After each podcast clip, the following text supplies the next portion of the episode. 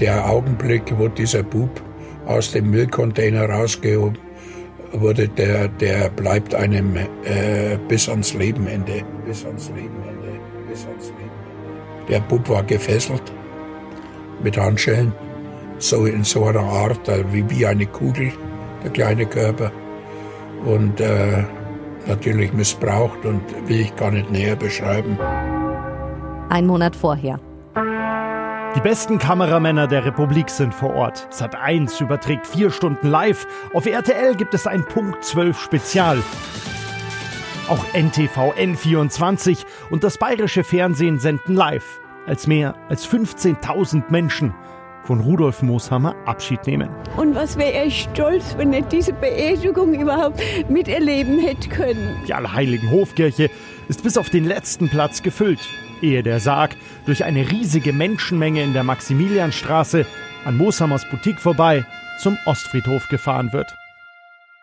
Einen Monat später sind es keine 15.000, sondern lediglich 42. Hier klingt es in der Kirche nicht so, sondern so. Kein Blitzlicht, kein Promi-Auflauf, kein Vertreter der Stadt, keine Persönlichkeit, keine, äh, kein Politiker, kein Nichts, kein Niemand. Keine Blumen an der Straßenecke, keine seitenlange Fotostrecke in den Zeitungen. Dabei ist diese Tat gut einen Monat später, am 17. Februar 2005, am Tag der Zwischenzeugnisse, so viel schrecklicher, so viel bestialischer und gleichzeitig so unglaublich tragisch. Eigentlich müsse sich dieses Verbrechen in unsere Köpfe eingebrannt haben. Doch während wir uns alle an den Mooshammer Trauerzug noch erinnern können, haben wir diese Tat vergessen. Oder wahrscheinlich eher verdrängt, sie bewusst überlesen und schnell weggeschoben. Es ist die Geschichte über sinnlosen Datenschutz, zu kompliziertes Amtsdeutsch und eines der abscheulichsten Verbrechen, die es in unserer Stadt je gegeben hat. Es ist die Geschichte von einem kleinen, schlanken, braunhaarigen, schüchternen, sensiblen, ruhigen Neunjährigen. Die Geschichte von Peter aus Neuperlach. Der kleine Peter hat sterben müssen, weil der Rechtsstaat hilflos war. Gong 96.3 Mordsgeschichten. Die größten Fälle der Münchner Kriminalgeschichte. Und das ist unfassbar. Das kann man überhaupt nicht nachvollziehen, wie sowas möglich ist. Es ist der Tag, auf den Peter schon lange gewartet hat. Der 17. Februar. Es gibt Zwischenzeugnisse. Schon am Morgen steigt der Neunjährige ganz aufgeregt in den Schulbus. Die Bushaltestelle ist direkt vor der Hochhaussiedlung in der Plättstraße, in der er mit seinen Eltern und den drei Geschwistern wohnt. Peter freut sich. Schließlich bekommt er heute schwarz auf weiß, dass er seit einiger Zeit super Fortschritte macht. Speziell in Mathe hat er sich in letzter Zeit deutlich verbessert. Wegen seiner Lernschwäche besucht er das Sonderpädagogische Förderzentrum am Innsbrucker Ring. Die Schule endet an diesem Tag schon um 12.30 Uhr.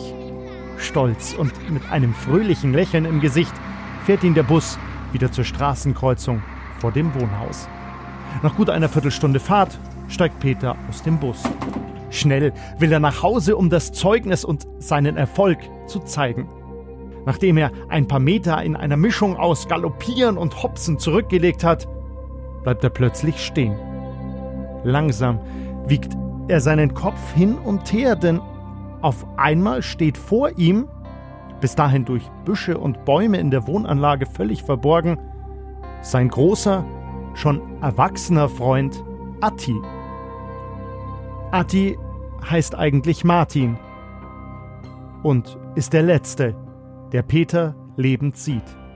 Denn an diesem Nachmittag wird der Neunjährige qualvoll sterben und Martin, genannt Atti, zu seinem Mörder. Vorgeschichte nach der Hauptschule macht Martin in einem Supermarkt eine Ausbildung zum Einzelhandelskaufmann. Wegen seines strenggläubigen Vaters ist er trotz seiner Volljährigkeit noch Ministrant in der Regensburger Pfarrei Herzmarien. An einem normalen Donnerstag, dem 13. Oktober 1994, ist er auch in der Kirche. Ruhig betet er den Rosenkranz zu Ende. Vor der Kirche wartet er auf den elfjährigen Tobias. Er ist auch Ministrant.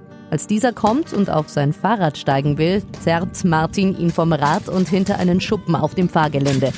Kaum dort angekommen, will der 18-Jährige dem Kind die Hose runterreißen, zerrt gierig an ihr.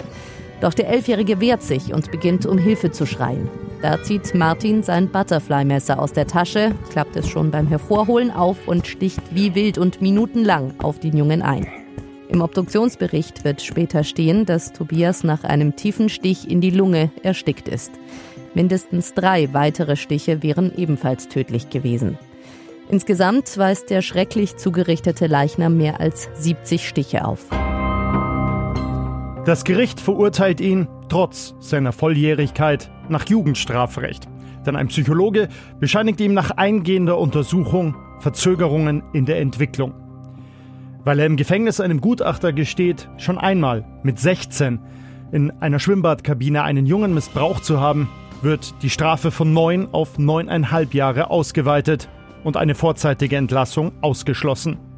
Eine Sexualtherapie im Gefängnis und in einer Spezialabteilung in Stadelheim beendet er nicht. Und im letzten von insgesamt drei psychiatrischen Gutachten ist von Persönlichkeitsstörungen und Pädophilie die Rede. Zwar ist Martin durchschnittlich intelligent und zurechnungsfähig, aber auch gefährlich. Ich habe Gewaltfantasien gegenüber Kindern, erklärt er der Psychologin und fügt ungerührt und wie selbstverständlich hinzu. Mein Interesse an Kindern ist ausschließlich sexuell. In homosexuellen Beziehungen zu Erwachsenen geht es mir um Zärtlichkeit, bei Kindern dagegen um Unterdrückung. Darum Macht zu haben, auch mal der Stärkere zu sein. Neuneinhalb Jahre nach der ersten Tat wird Martin am 8. April 2004 aus dem Gefängnis Stadelheim entlassen. Trotz aller Bedenken. Jeder hat gewusst, dass der wieder töten wird. Das hat er sogar selber angekündigt. Sagt der damalige Leiter der Münchner Mordkommission und heutige Autor Josef Wilfling. Und trotzdem musste er auf freien Fuß gesetzt werden. Und äh, Jugendarrest heißt, oder Jugendgefängnis heißt, äh, es gibt keine Sicherungsverwahrung. Also kam er raus. Einzige Bedingung sind ein paar Auflagen. Martin soll sich wöchentlich bei einer sogenannten Führungsaufsicht melden, eine Therapie machen und er dürfe keine Kinder beaufsichtigen. Ein völliges Kontaktverbot mit Kindern allerdings kann die Justiz zur damaligen Zeit nicht verhängen. Doch nach kurzer Zeit in Freiheit bricht Martin den Kontakt zu seiner Gefängnispsychologin ab, da er sich nicht in sein künftiges Leben reinreden lassen möchte. Insgesamt fünf Therapieversuche scheitern und auch seine Bewährungshelferin sieht er immer seltener. Konsequenzen hat er nicht zu befürchten, so ist eben die Gesetzeslage. Stattdessen kauft er sich eine Gaspistole und Handschellen und plant seine nächste Tat. Das Erste, was er getan hat, ich suche mir einen Jungen und den bringe ich dann um. Der wird vergewaltigt und umgebracht. Und da lief er tagelang durch München und hat einen äh, Burschen gesucht, ein geeignetes Opfer, hat aber keins gefunden. Und dann hat er sich erinnert an einen Mitgefangenen, dass der ja Familie hat mit, mit Buben. Und dann hat er sich dort angewandelt und hat sich dort äh, gemeldet und hat sich diesen Peter ausgesucht. Schnell wird Martin zu einem engen Vertrauten der Familie, bei der er fortan ein- und ausgeht. Er ist hilfsbereit, nett und bietet sogar an, die Kinder zu beaufsichtigen und Einkäufe zu erledigen. Peters Vater weiß, warum Martin im Gefängnis gesessen hat, sieht aber nicht, in welche Gefahr er seine Familie mit dem ehemaligen Zellengenossen bringt und verschweigt dessen Vorgeschichte. Und Peters Mutter weiß nur, dass Martin auch im Gefängnis gewesen ist, aber nicht warum. Im Sommer ist Martin sogar einige Male alleine mit Peter. Dieser gibt seinem Kumpel den Spitznamen Atti, vertraut ihm und freut sich jedes Mal, wenn Martin zu Besuch kommt. In dem Wohnheim in Hauptbahnhofnähe wird Martin im August 2004 mit Peter gesehen. Beide sind allein. Martin wird daraufhin mehrfach verwarnt und schließlich sogar aus der Gemeinschaftsunterkunft geworfen. Das Wohnheim meldet der Bewährungshelferin daraufhin den Umgang mit Kindern. Aber diese hat aktuell keinen Kontakt mit Martin, weshalb sie der Mutter von Peter einen Brief schreibt. Sehr geehrte Frau, wie Ihnen vielleicht bekannt ist, steht Martin Prinz unter Führungsaufsicht. Ihm wurde dabei unter anderem die Weisung erteilt, keine Beschäftigungen, Ausbildungen, Beherbergungen oder Aufsichten von Minderjährigen zu übernehmen. Verstößt Herr Prinz gegen diese Weisung, kann er bestraft werden. Ich kann Ihnen und Ihrem Lebensgefährten nur dringend anraten, zukünftig Ihre Kinder nicht mehr Herrn Prinz zur Beaufsichtigung zu übergeben. Bitte beherzigen Sie diesen gut gemeinten Rat. Viele werden jetzt natürlich sagen, also wer da nicht reagiert. Aber ihr kennt die Vorgeschichte und ihr wisst, wie es enden wird. Peters Mutter aber wusste nichts davon. Eben nur, dass Martin, wie ihr Mann auch, im Gefängnis gesessen hat. Versetzt euch mal in diese Lage und hört euch das Amtsdeutsch nochmal an. Wie Ihnen vielleicht bekannt ist, steht Martin Prinz unter Führungsaufsicht. Ihm wurde dabei unter anderem die Weisung erteilt, keine Beschäftigungen, Ausbildungen, Beherbergungen oder Aufsichten von Minderjährigen zu übernehmen. Verstößt Herr Prinz gegen diese Weisung, kann er bestraft werden. Ich kann Ihnen und Ihrem Lebensgefährten nur dringend anraten, zukünftig Ihre Kinder nicht mehr Herrn Prinz zur Beaufsichtigung zu übergeben. Bitte beherzigen Sie diesen gut gemeinten Rat.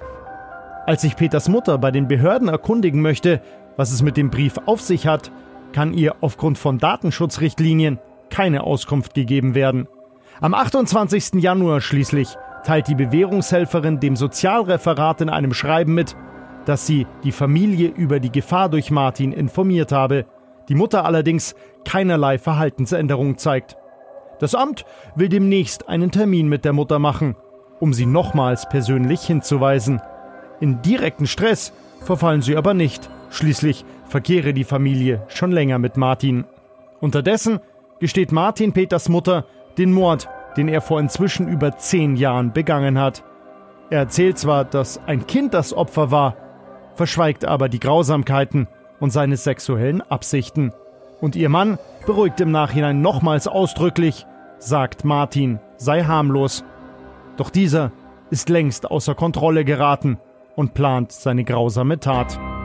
Am Donnerstag, den 17. Februar, geht er vormittags in der Nähe des Wohnhauses von Peter Müllsäcke kaufen, ehe er zwischen den Bäumen und von der Straße schwer einsehbar auf Peter wartet.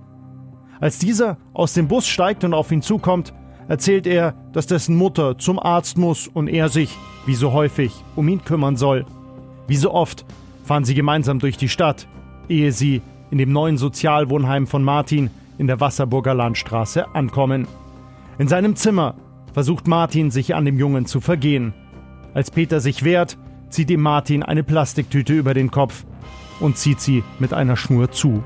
Hat den Buben dort getötet, im Schrank eingesperrt, die Leiche, und dann ist er zu den Eltern gefahren und hat sich an der Suche beteiligt. Gegen 21.30 Uhr lässt sich Martin von einem Bekannten der Familie in die Unterkunft zurückbringen. Hier holt Martin die Leiche von Peter aus dem Schrank legt den toten Jungen auf den Tisch, fixiert den Körper, indem er die Hände unterhalb mit den Handschellen ans Tischbein fesselt. Und hat die Leiche die ganze Nacht über missbraucht. Und anschließend hat er den Buben in einen Müllcontainer geworfen. Bereits am nächsten Morgen nimmt die Polizei Martin fest. Wir haben dann sofort das Umfeld überprüft und äh, sind auf den Namen gestoßen und sind dann hingefahren und äh, Gott sei Dank, und da lag der im Bett, hatte er eine Pistole, eine Gaspistole und ähm, hat schon damit gerechnet, wollte sich auch wehren. Und äh, war aber starkes Polizeiaufgebot da. Und dann hat es nicht lang gedauert und dann hat er auch den Mord zugegeben, weil ja Zeugen in dem Heim ausgesagt haben, dass er am Tag vorher mit einem kleinen Buben äh, gekommen ist, den er mit aufs Zimmer genommen hat. Hat sich aber niemand was dabei gedacht. Und äh, das Schlimme war, dass dieser Täter keinerlei Empfinden hatte. Es war einer der ganz wenigen Täter, die dann schonungslos, ohne irgendeine seelische Rührung, ganz nüchtern den Fall geschildert hat. In jedem Einzelheit. Das ist dem überhaupt nicht nahe gegangen. Der hat einfach alles gesagt. Täter sind ja in der Regel äh, bemüht, dass sie relativieren, die Dinge beschönigen und so. Das hat er nicht gemacht. Wahrscheinlich, weil er gewusst hat, jetzt komme ich nie mehr raus. Das war dem egal. Und darum hat er schonungslos alles gesagt, was was er da im Einzelnen gemacht hat. Und das war erschütternd. Ebenso tragisch, dass an diesem 18. Februar, dem Tag nach dem Mord, der Besuch eines Sozialpädagogen bei der Mutter hätte stattfinden sollen, um über die Gefährdung durch Martin zu sprechen.